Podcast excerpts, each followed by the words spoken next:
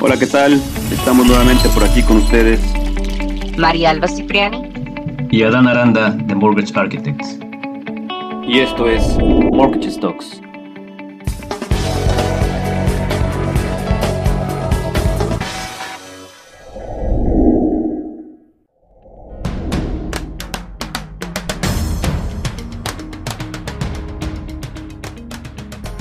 ¿Estás pensando en comprar una casa, en pedir un préstamo para tu segunda propiedad, o en usar tu propiedad para apalancarte y obtener fondos para invertir o consolidar tus deudas? La respuesta a muchas de estas preguntas las vas a encontrar en esta serie, el ABC del Mortgage en Canadá, por Mortgage Talks. Bienvenidos.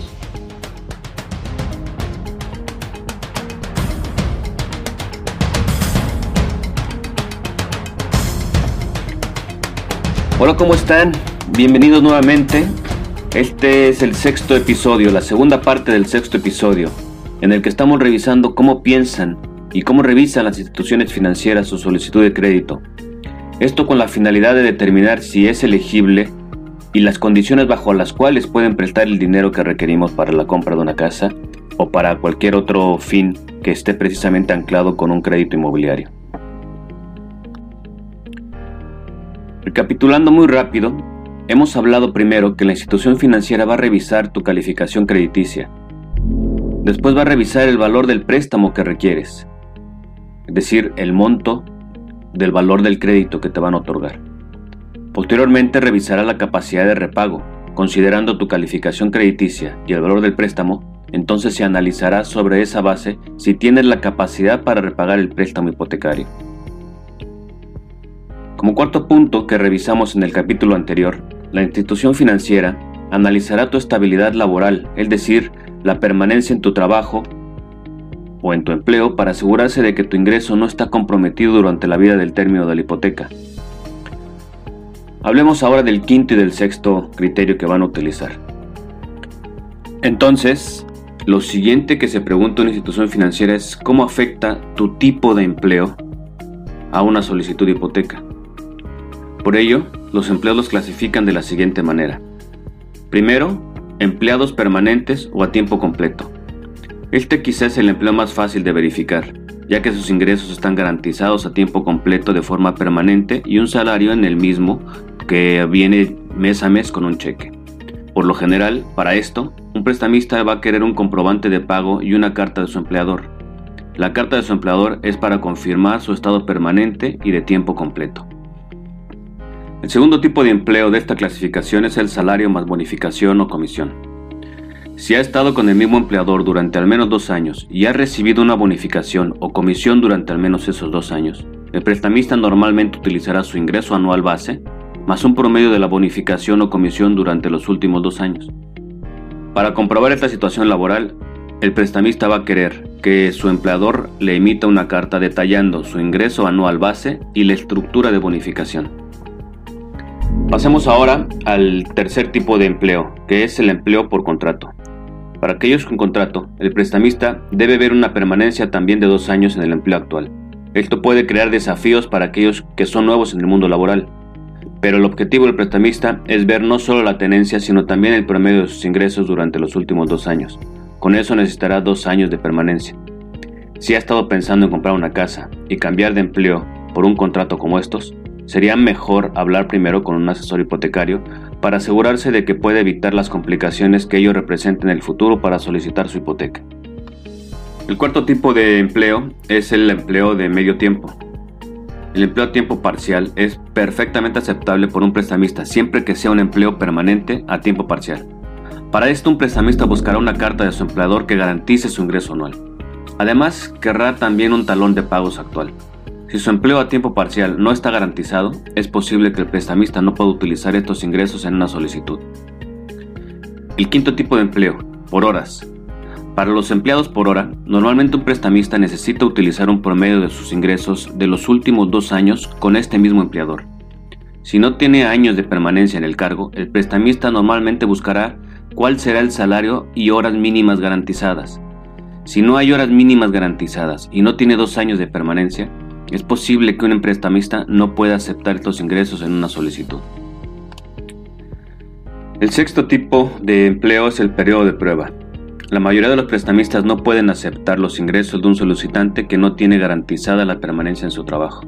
Esta es la razón por la cual generalmente se requiere una carta de ingresos para todos los empleos en donde hay un empleador, ya que ellos quieren ver si usted es permanente o si pronto puede quedarse sin empleo en virtud de que el periodo de prueba ha concluido.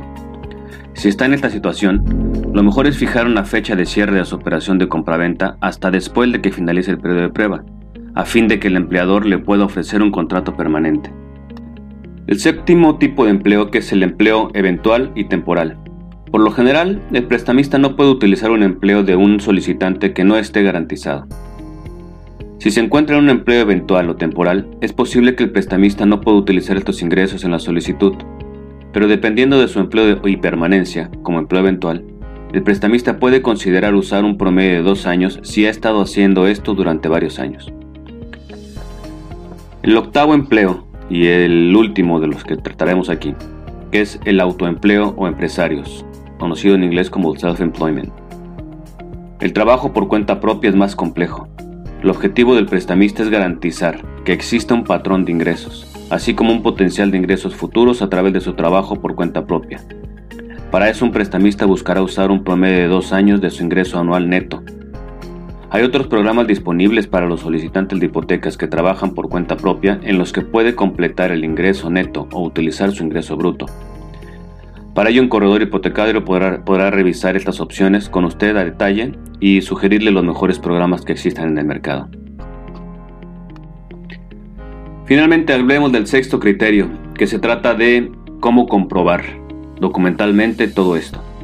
Ya hemos hablado en otros episodios sobre estos documentos que debemos de integrar para comprobarle nuestra situación financiera o nuestra solvencia crediticia a cada uno de los de los de las instituciones financieras a las que queremos presentarnos para poder acceder a un crédito. Lo más importante es considerar que lo primero es que la hipoteca que se está solicitando se alinee con los ingresos laborales actuales y las deudas actuales.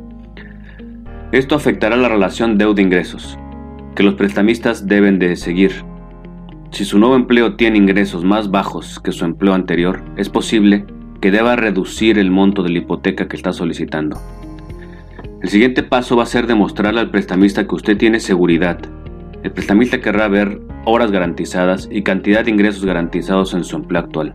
Esto es fácil de comprobar cuando eres un trabajador de tiempo completo. Y para aquellos casos que no tienen un salario garantizado, a un prestamista le gustará ver la verificación de su empleador respecto de su ingreso anual mínimo garantizado o bien los comprobantes de ello como trabajador autónomo. Como hemos explicado en episodios anteriores, tener toda la documentación lista puede ayudar no solo a ahorrar tiempo, sino también lograr una revisión precisa del prestamista por adelantado. Además, tener un asesor hipotecario puede ayudarlo a agregar una estrategia para conseguir que su aplicación tenga un mejor resultado. En síntesis, las principales fortalezas están en la estabilidad laboral que puede aportar en su solicitud de hipoteca. Cuanto más estable sea su trabajo y mayores ingresos contribuyan a la relación deuda-ingresos, mejor será la tasa de interés para su hipoteca y habrá más posibilidades de que se aprueben. Tener en orden toda esta información le puede favorecer mucho más, porque también puede calificar para muchas opciones diferentes de prestamistas. Esto le permitirá elegir entre más opciones y una mejor selección de tasas de interés. Esto, recuerde, lo consigue a través de un asesor hipotecario, con el que tiene acceso a más de 50 prestamistas con una sola aplicación. Además, tenga en mente y recuerde que hacer un pago inicial mayor puede ayudar a reducir la cantidad que necesita pedir prestada. Además, si no califica para una prestamista tradicional, Poner entre un 15 y un 20% puede permitirle acceder a soluciones hipotecarias con prestamistas alternativos y privados. Además, poner ese 20% o más no tiene que pasar por una aseguradora hipotecaria. Con esto puede ofrecerse un ambiente más favorable para alcanzar el préstamo. Si desea formar una estrategia financiera encaminada a resolver estos asuntos, como ya vimos en otro artículo, la asesoría del mortgage broker no tiene costo para usted.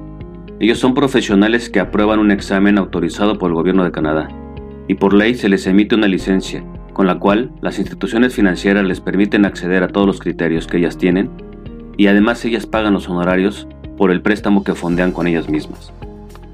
Pero ojo, ello no significa que aumente el valor del crédito, es todo lo contrario. el mortgage broker buscará el producto más económico en el mercado que existe entre todas las instituciones financieras y el que más se ajusta a las necesidades de cada persona, por lo que el mercado de ofertas y desarrollo de más y mejores productos crediticios es el día a día de dichas instituciones financieras. Y la labor del mortgage broker es conocer todos esos productos y criterios mencionados para favorecer a sus clientes con el mejor producto del mercado hipotecario. Y con esto, usted no tiene ni qué buscar ni tiene costo para usted este, este servicio. Aprovechese de este beneficio. Es totalmente ventajoso para usted tener una persona profesional buscando en todo el mercado a favor de usted. Con la asesoría de ellos, también se puede apoyar si siente que sus gastos están fuera de control y tiene dificultades para administrar la carga de sus deudas. Hágalo. Hable hoy con su corredor hipotecario. Ellos también le pueden ayudar a revisar los caminos de cómo eliminar las deudas, cómo reconstruir y aumentar las calificaciones crediticias, encontrar alternativas de financiación, mejorar la gestión de flujo de caja, comprender la importancia de una buena educación financiera. Recuerde que tener un buen puntaje crediticio equivale a tener una buena salud financiera y por tanto a tener buena capacidad para pedir prestado. Pues bien, llegamos al final de este episodio. Gracias nuevamente por estar con nosotros. En el siguiente episodio de esta serie del ABC del Mortgage en Canadá, hablaremos de la pregunta del millón. ¿Cuál es tu mejor tasa hipotecaria o cuál es tu mejor mortgage rate? Esta es la primera pregunta que normalmente hacen todos los clientes. ¿Cuál es tu mejor tasa hipotecaria? pensando en que precisamente esto es quizá lo único que hace al sistema hipotecario. Pero por eso vamos a hablar de ello en el siguiente capítulo y vamos a juntar todos los elementos para poder encontrar cuál es el mejor rate y poder entender cómo lograr el mejor rate. De eso vamos a hablar el siguiente episodio. Acompáñenos el siguiente entonces. Esperamos que te haya servido esta información y si crees que le puede servir a alguien más, comparte el link. Y cuenta con que en este proceso te pueden guiar nuestros asesores hipotecarios. No dudes en contactarnos www.marialba.ca y www.adanaranda.ca o envíanos un mensaje al 647-042209. También puedes encontrar todos nuestros datos en www.mortgagestocks.com. Gracias, hasta luego. Estos son los episodios del ABC del Mortgage en Canadá, por Mortgage Stocks. Estás en el camino correcto. Construye tu estrategia financiera con información de valor. Nuestro propósito es ponerla a tu alcance en estos podcasts. Continúa escuchándonos en la plataforma de tu preferencia, en Spotify, Apple Podcasts, YouTube, Google Podcast, Anchor o en TuneIn. Contáctanos marialba.ca y adanaranda.ca o mándanos un mensaje por WhatsApp en el 647-704-2209. Esto es Mortgage Talks.